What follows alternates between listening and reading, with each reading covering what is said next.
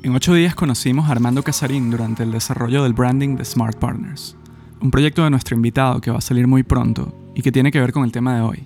Se trata de cripto, blockchain, bitcoin, etc. Si nunca has escuchado sobre este tema, bueno, esta es una buena oportunidad para enterarte un poco más sobre esta tecnología que está cambiando el mundo de las finanzas. O tal vez has escuchado sobre el tema pero no te has decidido a invertir. En esta conversación encontrarás algunas herramientas que te pueden ayudar a tomar tu propia decisión. Ahora, ¿por qué invertir en cripto? Esa es la pregunta, es una buena pregunta y es una pregunta muy personal. Para mí, tal vez porque aún es temprano y porque hay una buena oportunidad. Quizás sea la única oportunidad que ha visto mi generación para escalar financieramente invirtiendo en algo que representa el futuro y no el pasado. Y por eso nos llama la atención el cripto. Siendo un artista que forma parte de un estudio creativo que ha comenzado a invertir en cripto y cobrar proyectos en cripto, creemos que estas herramientas que nos ha dado Armando, quien fue la persona que nos dio las herramientas iniciales para adentrarnos en este camino, pueden ser de utilidad para ti que nos escuchas y seguramente estás en este campo también. Así que sin más, los dejamos con Armando Casarín en este episodio especial de is Fino sobre blockchain. Episodio grabado el 26 de julio de 2021. This is Fino. Bienvenido Armando de Isis Fino. Para comenzar, cuéntanos un poco sobre tu experiencia en las finanzas y cómo comenzaste en cripto y blockchain. Mira, eh, tengo 45 años de edad, de los cuales prácticamente 20 he dedicado al mundo de las finanzas. Yo me, me inicio en las finanzas como analista y trader de Forex, el Forex Exchange Market, que es uno de los mercados más líquidos y, y, con mayor versatilidad del mundo, operando estos mercados incluso con estructuras de apalancamientos, ¿no? Este, el Forex y la parte de los commodities como metales, oro, plata, etcétera.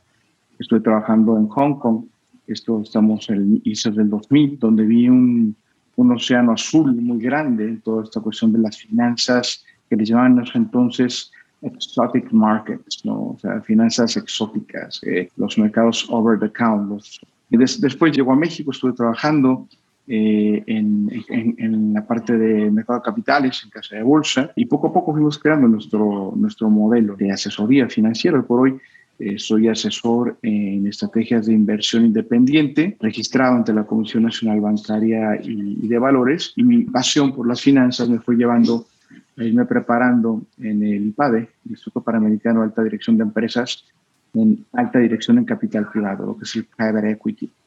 Eh, esta cuestión de las, de las criptomonedas, yo creo que fui uno de sus más acérrimos detractores. O sea, yo la, la critiqué profundamente cuando empezó esto del Bitcoin, eh, por ahí de, de 2009, este, uh -huh. en, en, plen, en, plena crisis, eh, subprime, eh, producto de la enorme codicia y la falta de ética de, de, aquellos que mueven el mundo, los hilos. Sale esta parte donde Satoshi Nakamoto eh, crea este protocolo de Bitcoin, llama mi atención, pero lo descarto de inmediato. Digo, esto no tiene nada que ver, esto, esto es una ridiculez. Yo, eh, afectado un poco por la formación económica keynesiana, después conozco la nueva Escuela Austriaca de Economía y empiezo a comprender lo, lo, lo delicado de, de, la economía keynesiana, o sea, lo, lo, equivocado, el emitir constantemente deuda para poder sostener un Estado, de generar consumo, pero seguía sin entender de qué iba Bitcoin. Y es que Bitcoin y blockchain tiene mucho que ver con tecnología. Y bueno, yo, yo soy un financiero y no, no tengo una ingeniería de carrera, ¿no es así? Eh, fue hasta que un, un, buen amigo matemático, que siempre le estaré agradecido, eh, se abrió el espacio para tomarnos un café y dice, mira, siéntate, eh, que te voy a explicar de qué va esto. Y es como que se te cayeran las, las escamas de los ojos, ¿no? Como, como aquella escena bíblica en la que San Pablo se queda ciego, luego se le caen las escamas y ve. Entonces comencé a entender y al, y al saberme ignorante, pues la ignorancia es el desconocimiento de lo debido, el desconocimiento de lo que obliga. Yo soy financiero y era ignorante en cuestión de cadena de bloques. O sea, mi obligación como financiero es conocer. ¿sí? Entonces, al momento en el que me doy cuenta de esa ignorancia, decido comenzar a estudiar. Y es así como, como voy conociendo personas del ámbito eh, a nivel eh, nacional, internacional, en México, en Estados Unidos, en Europa, y eso me permite ir conociendo un poquito más de qué se trata todo esto. Comenzar a leer para comprender, ¿no? Porque el propio Satoshi Nakamoto dice, Bitcoin es bloody hard to explain. Es extremadamente complejo de explicar. Pero como decía Einstein, hay que ir a, lo sencillo. El verdadero genio es el que puede explicar lo complejo de manera sencilla, ¿no? Eh, nosotros no somos ningún genio.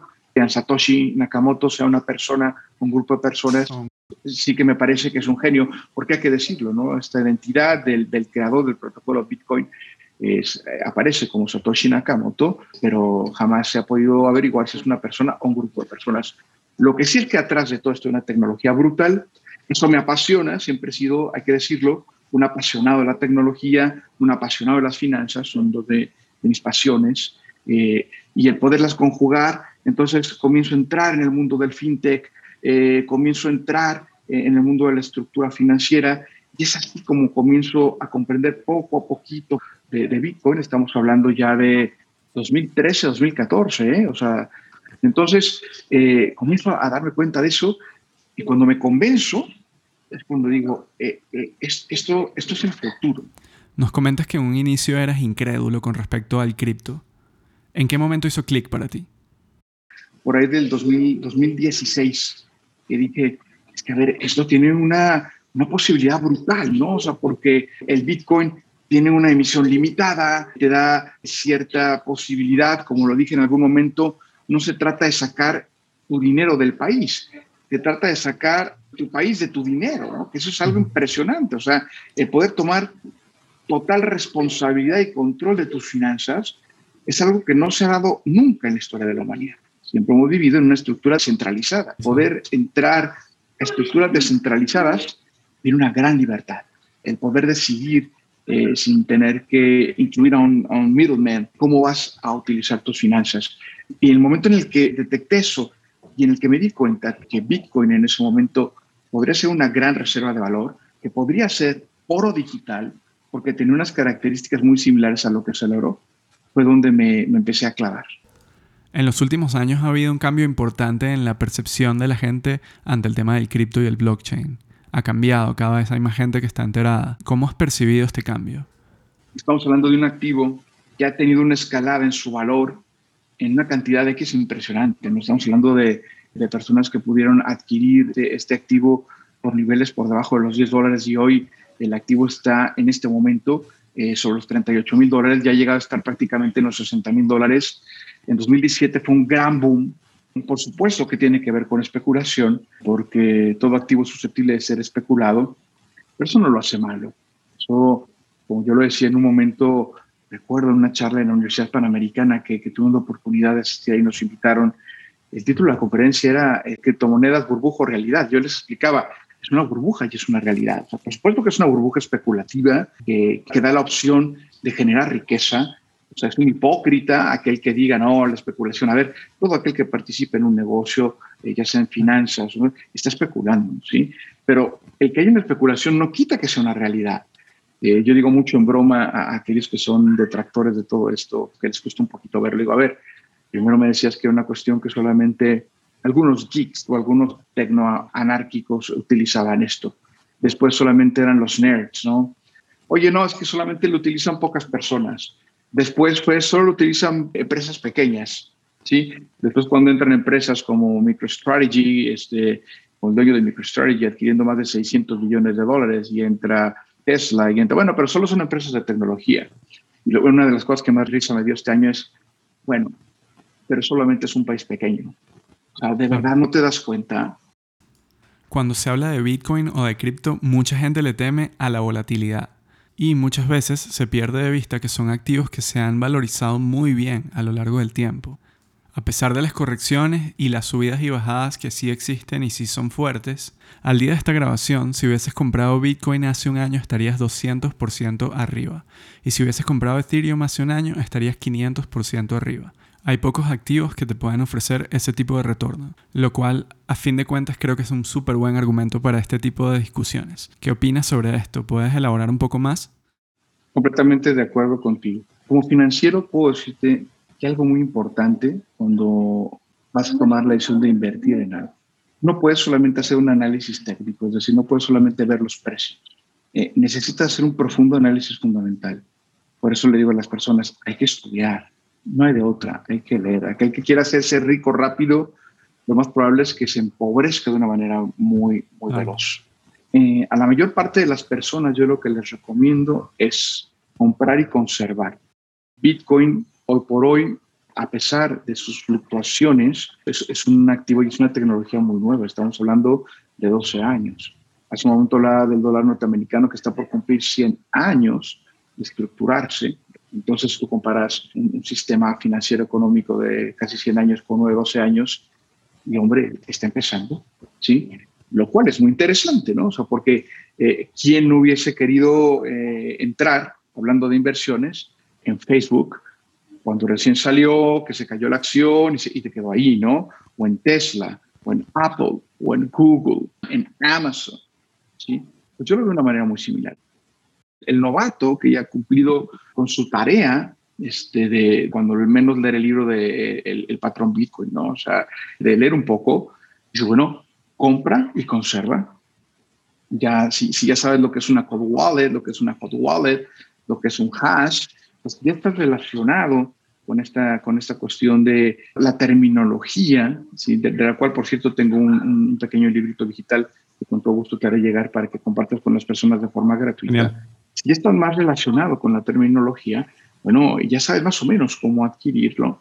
Este, compra algo de Bitcoin. Una de las maravillas que tiene Bitcoin es que es subdivisible en cantidades pequeñísimas, es decir, prácticamente no hay nadie que no pueda adquirir algo de Bitcoin. Por supuesto, no, no habrá muchas personas que hoy por hoy pueden comprar un Bitcoin, ¿no? 38 mil dólares. Pero tú puedes tener un Bitcoin desde 38 dólares, ¿no? sin, sin, ningún problema, ¿sí? Ahora, hablando de Bitcoin, Bitcoin o vale cuando menos 100 mil dólares o no vale nada. Es así de sencillo. O esto realmente funciona y vale cuando menos 100 mil dólares. Y fíjate cómo sigo utilizando como marco de referencia el dólar norteamericano, porque es una realidad. Sí, es el estándar, a pesar de que eh, si estudiamos un poco más, si vemos la parte de la economía keynesiana, nos daremos cuenta que, bueno, toda la parte del dólar norteamericano y de la economía actual pues, es el esquema Ponzi más grande del mundo por la emisión brutal de deuda y demás, pero eso va incluso para, para otro Zoom, ¿no? Entonces, si yo me doy cuenta que aquí hay un activo que con el paso del tiempo realmente puede tener un crecimiento exponencial, hombre, cómpralo y guárdalo. No estás comprando y vendiendo. Tú lo dijiste de una manera este, muy acertada. Eh, aquel que eh, el año pasado compró Bitcoin incluso sobre estas fechas, y tiene ganancia. Ya no digamos en febrero del año pasado que estuvo sobre 4 mil dólares. ¿no? O sea, recuerdo que platicaba con, con, un amigo norteamericano y me decía, oye, qué interesante este precio. Me dice, no lo vas a volver a ver ahí. Y mira, de 4 mil dólares a 50 mil y ahora 38 mil y a 20 mil que bajara, sigue siendo utilidad, ¿no es verdad? Entonces hay que conservarlo. Ahora, Bitcoin no es una empresa, Bitcoin no tiene un dueño, Bitcoin es completamente descentralizado. Estamos hablando de, de, que la cadena de bloques es propiamente como un libro contable público donde todo el mundo tiene acceso a ver la información y que es validado por medio de nodos, computadoras que constantemente están revisando las operaciones para garantizar que se están haciendo. Para, para profundizar más en esto, recomiendo ampliamente ver el documental Criptopía que se puede encontrar en, en Amazon Prime Video. Es un documental que vale muchísimo la pena ver eh, y que lo explica de una manera bastante clara. Es, está muy dirigido al millennial, al, al, centennial, que es más visual, es porque aquí nos tardaríamos un ratote explicando lo que es la cadena de bloques. Entonces, Bitcoin es una cosa y Ethereum es otra cosa. Ethereum sí que es centralizado. Ethereum es una empresa. Es una empresa que tiene un CEO eh, com, com, completamente eh, focalizado. Ahí está Vitalik, este muchacho. Pero yo creo que Bitcoin es al oro lo que Ethereum es a la plata, porque Ethereum lo que ha permitido es abrir una supercarretera y proveer de una computadora virtual para construir lo que te dé la gana en cuestión de, de descentralización y en cuestión de cadena de bloques. Es una cadena de bloques, la de Ethereum, extremadamente particular porque es abierta y te permite realizar no solamente la creación de, de nuevos criptos, sino la estructuración de tokens, ¿sí? Eh, aquel que quiera saber más, le, le, le, recomiendo que investigue acerca de descentralización financiera, de tokens utilitarios y de tokens de operación, ¿no? Pero Ethereum permite todo eso, que tú y yo, si tenemos la intención de levantar un negocio, podamos por medio de Ethereum eh, programar un utility token y decir, bueno, pues hemos decidido que queremos que ocho días crezca y para crecer ocho días necesitamos capital. pues hemos sacado 8D, nuestro utility token, que te permitirá a ti ser parte y ser socio de nuestra empresa. Entonces, 8D Utility Token levanta capital y ese capital se podrá utilizar para muchas cosas e incluso el Utility Token este, del cual estamos hablando ahora de, forma ficticia, 8D, podría lanzarse al mercado y podría empezar a tener una mayor valoración. Entonces se convierte ya en un activo. La clave es dar soluciones. para que un activo digital funcione, lo que está detrás de la criptomoneda o del token debe solucionar algo. Bueno, pues Ethereum es las finanzas lo que el iPod fue a la música y lo que el iPhone fue al, contenido de información. Y eso hay que tenerlo muy claro. Hoy por hoy hay tokens que solucionan cuestiones de streaming en video, de gaming, que es fenomenal, ¿no? El poder tener un token con el cual puedes cargar el flujo en, tu videojuego, intercambiar con otros, cosas que a una generación X como yo eh, si no tuviera esta curiosidad, diría, bueno, pues, ¿de, qué están hablando, no? Los NFTs, o sea, la creación de arte digital único e irrepetible, ¿no? O sea, ponte sobre la línea de un millennial, de un centennial, de mi hijo de, de, 15 años, está cada vez más metido en la tecnología. Eventualmente, o sea, para él será muy natural operar con los criptoactivos. Uno de mis hijos de 8 años o mi hijo de 5 años, ¿tú qué crees que va a ser para él más sencillo? O sea, eh, ir al banco o por medio de la, de, la aplicación mover su dinero. Así es, claramente hay un cambio importante de paradigma. ¿Qué le recomendarías a alguien que quiera iniciarse ahora en el mundo del cripto? Lo primero que recomiendo es escuchar un libro en castellano que se llama La Revolución Blockchain. Es un libro, eh, fue el primer libro que escuché, explica de una manera bastante profunda qué es la cadena de bloques. Es un libro denso, pero vale la pena. Es un libro que habrá que escuchar un par de veces. Después vale muchísimo la pena ver una entrevista de este canal en YouTube, Salt, S-A-L-T, Salt, donde le hace una entrevista de cerca de 50 minutos a Michael Saylor, el CEO de una empresa que se llama MicroStrategy. te puede o no te puede caer bien este tipo, pero bueno, el tipo tiene 600 millones de, dólares de su bolsa y, y compró Bitcoin. O sea, no es estúpido es un tipo que sabe generar riqueza. De repente lo critican porque, oye, perdió millones de dólares en, en, el punto com hace años. Sí, o sea, usualmente las personas con dinero ganan y pierden dinero constantemente. y ahora está hablando de Bitcoin y, explica y vamos, pone su dinero sobre la mesa y después puso el dinero de su empresa sobre la mesa y después levantó deuda corporativa por medio de su empresa para comprar más Bitcoin. Entonces, esa entrevista es muy interesante. Eh, después eh, habría que ver el documental que les comenté de Cryptopia, que está en Amazon Prime Video, que, vale muchísimo la pena. Por supuesto que hay una cantidad de, documentales que vale la pena ver. Banking, Bitcoin. Eh. Ese está en, YouTube, lo encuentras en Netflix también. Después de eso, recomiendo leer el, el, libro El patrón Bitcoin, sin lugar a dudas. O sea, es algo que, que ayuda bastante. Y este pequeño glosario, porque no propiamente no es un libro, es un glosario que, en donde he reunido, he recopilado una, serie de información y terminología que me parece que puede, que puede ser eh, útil, ¿sí? Y por eso lo he hecho de forma completamente gratuita. Es un ebook que, que ya te he hecho llegar y que, y que, y que puedes circular con completa libertad, te lo haré llegar nuevamente, ¿no? Si estás interesado en descargar alguno de los libros que nos recomienda Armando, los estamos linkeando en arroba 8 días en Instagram, ahí en nuestra vida. Continuamos con Armando Casarín hablando sobre blockchain. Yo considero que asumiendo que ahorras, ¿no? asumiendo que eres una persona que tiene la disciplina del ahorro, que debe, de ser un costo fijo en tu vida, pagas renta y, no la, y resulta que te quedas sin pagar la renta, te botan de la casa, ¿no? Ese es un costo fijo. Entonces el ahorro debe ser un costo fijo. ¿Cuánto? Cuando menos del 10 al 30% de tu ingreso neto mensual.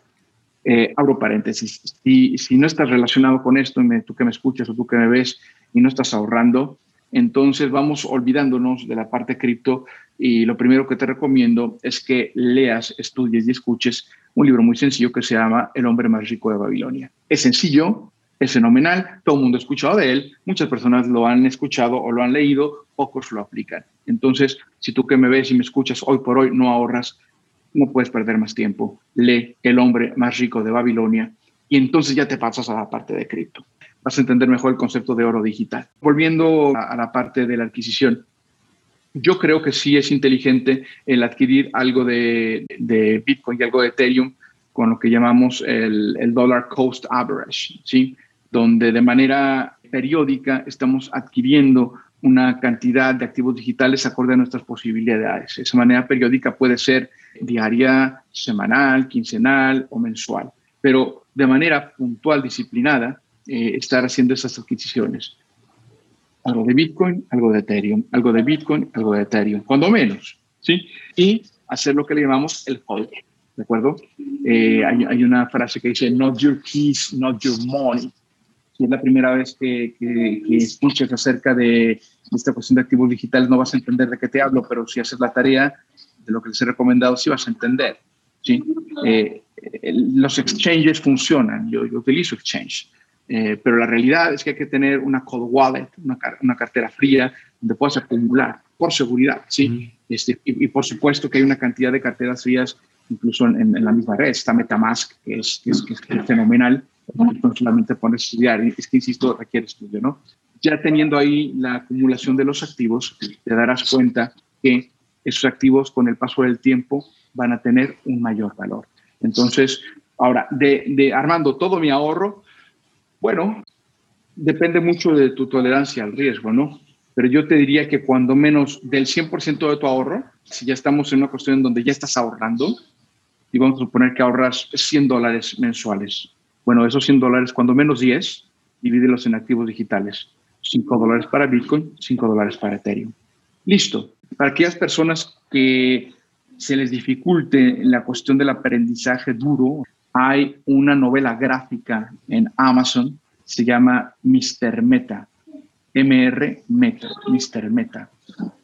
Esa novela gráfica se la he regalado a mis hijos adolescentes y, y es fenomenal porque te explica el concepto de la criptografía desde la Edad Media y cómo va pasando el concepto de la criptografía al siglo XX, al siglo XXI, cómo nace, cómo a Satoshi Nakamoto se le, se le ocurre todo esto y te lo pone de una manera fenomenal. Eh, Mr. Meta, muy recomendable. Y hay otro también que le, que le he dado a, a, mi hijo de 8 años, eh, que es Bitcoin for Children. Gracias, Armando. Ya que hemos cubierto muchos de los temas básicos, nos gustaría cerrar con algo mucho más profundo quizás explorando las posibilidades de la tecnología blockchain a futuro. ¿Qué nos puedes contar sobre DeFi o Decentralized Finance?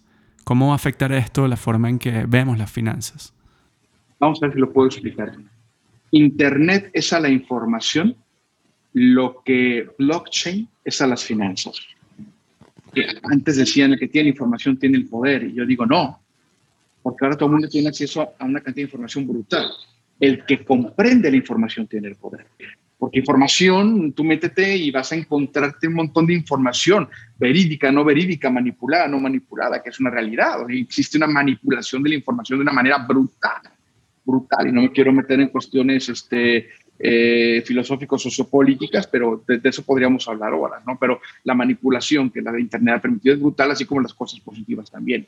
La cadena de bloques ha revolucionado las finanzas en una cuestión cuántica. ¿Sí? Es decir, en, la escala de crecimiento está la, en la escala de crecimiento normal y tradicional y está el crecimiento hockey stick cuántico, que hace esto, ¿no? Entonces, un, un activo y de repente hace esto, o sea, es un gap brutal. ¿Por qué es brutal? Imagínate que hoy por hoy tú y yo, para hacer operaciones, estamos de lo que se llama el middleman, ¿de acuerdo? Entonces, eh, si yo deseo venderte mi casa necesitamos un notario público. Con la cadena de bloques ya no necesitamos un notario público porque se puede generar un contrato inteligente que certifique de manera irrefutable, de manera imperecedera y profundamente real que hemos hecho esa operación y que hemos hecho esa sesión de derechos. No solamente en las finanzas, sino en la cuestión de, de las leyes, la cadena de bloques está naciendo de una manera brutal.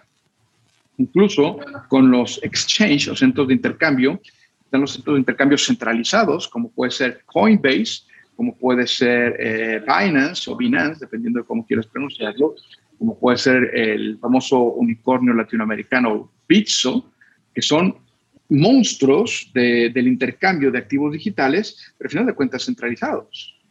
Pero por otro lado, volteamos a la parte de DeFi o, o finanzas descentralizadas y vemos empresas como Uniswap, como SushiSwap, eh, como Matic, eh, como Curve, que son exchange completamente descentralizados, que se mueven exclusivamente por medio de los operadores, solventados y sustentados totalmente sobre el código que se construye en ellos, y que generan el acceso a liquidez dependiendo de la cantidad de flujo que nosotros mismos decidamos eh, darle al exchange para que pueda hacer liquidez con él y por eso nosotros recibiremos también un beneficio.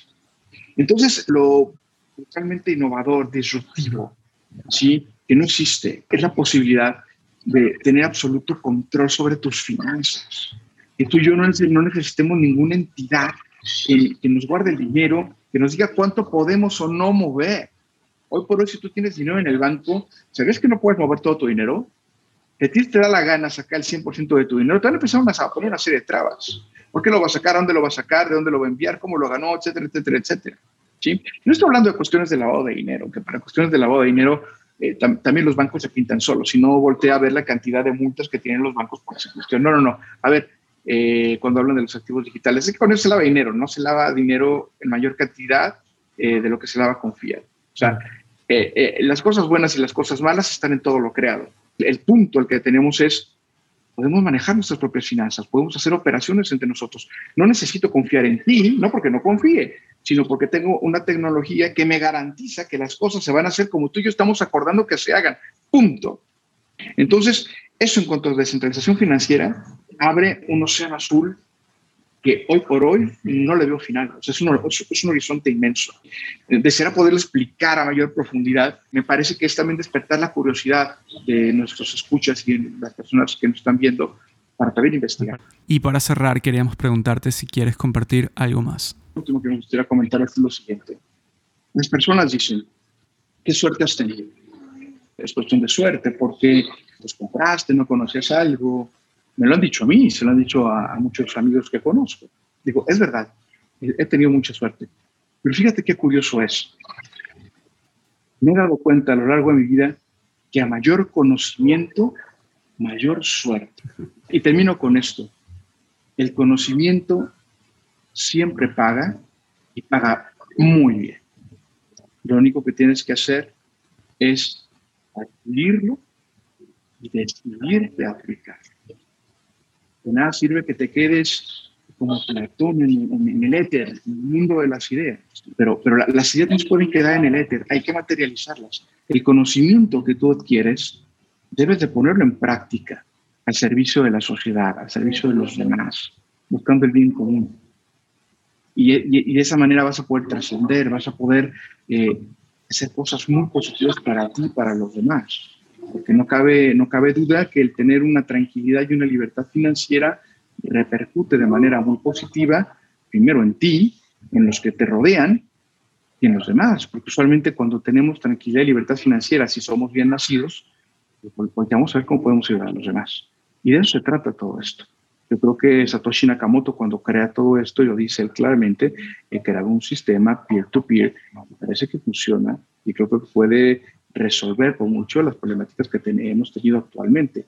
Por cierto, vale mucho la pena que leas el white paper de, Bitcoin. Hay, hay, hay, una parte que se llama tokenomics, que es el estudio fundamental de, de las bases de cualquier activo digital, sin el cual yo no recomiendo que se, estudie, que se invierta en nada que no se haya estudiado. Entonces, hay que leer ese white paper que además es apasionante y está en todos los This is Fino.